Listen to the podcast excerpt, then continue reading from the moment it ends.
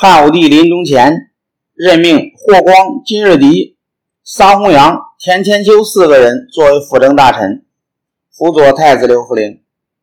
公元前八十七年，汉武帝病死，年仅八岁的太子刘弗陵登基，这就是汉昭帝。他是汉武帝的幼子，母亲是钩弋夫人。据说她怀孕十四个月才生下刘弗陵。大臣们都认为是尧帝降生，纷纷向汉武帝表示祝贺。汉武帝老年得子，更是宠爱有加。临终前，汉武帝想立刘弗陵为太子，为了防止子幼母壮导致外戚专权，他下令赐死钩弋夫人。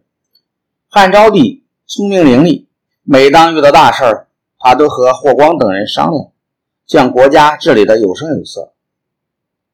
昭帝始元六年，汉昭帝命大臣桑弘羊召集各郡国所推举的贤良文学，询问百姓的疾苦。贤良文学与桑弘羊等人的意见不一，他们就汉朝的内外政策进行了辩论。这就是历史上有名的盐贴之役。在盐贴会议上，双方辩论的主要内容有三个方面：一、民间疾苦的根源。贤良文学认为，民间疾苦的根源在于国家经营盐铁，提出要废除盐铁。桑弘羊表示反对，他认为国家垄断盐铁，扩大了财源，是抗击匈奴军费的主要来源。第二，对匈奴的政策，贤良文学主张和亲，但桑弘羊则认为匈奴反复无常，只有通过战争才能阻止匈奴的侵扰。三、关于治国的方针和理论思想，贤良文学信奉儒家的仁义学说，主张德治。他们批判严峻的刑法，认为这是亡国之道。桑弘羊施政以法家学说为指导思想，主张法治，反对德治。他认为，有了严峻刑法，百姓就会小心谨慎，社会自然安定。另外，这次会议。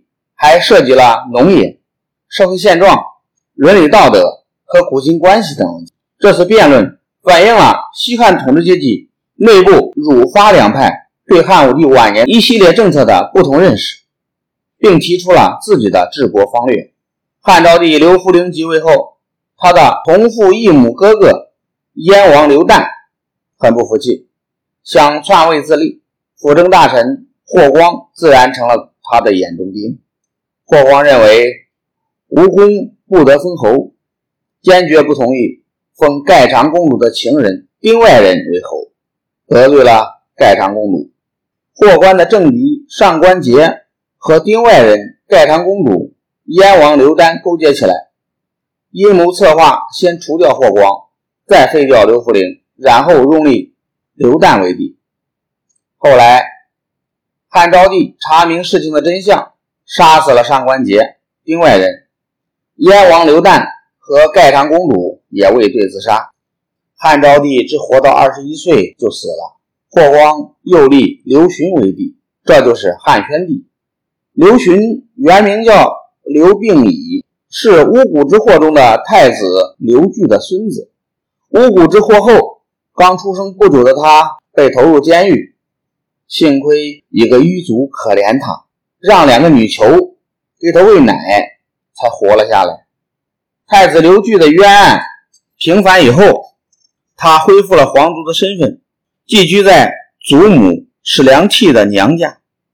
刘询长期生活在民间，对人民的疾苦有深刻的了解。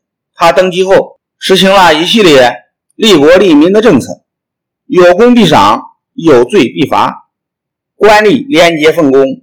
百姓安居乐业。汉昭帝和汉宣帝在位期间，汉朝社会稳定，经济不断发展，汉朝盛世再现。后世把他们统治的时期称为昭宣中兴。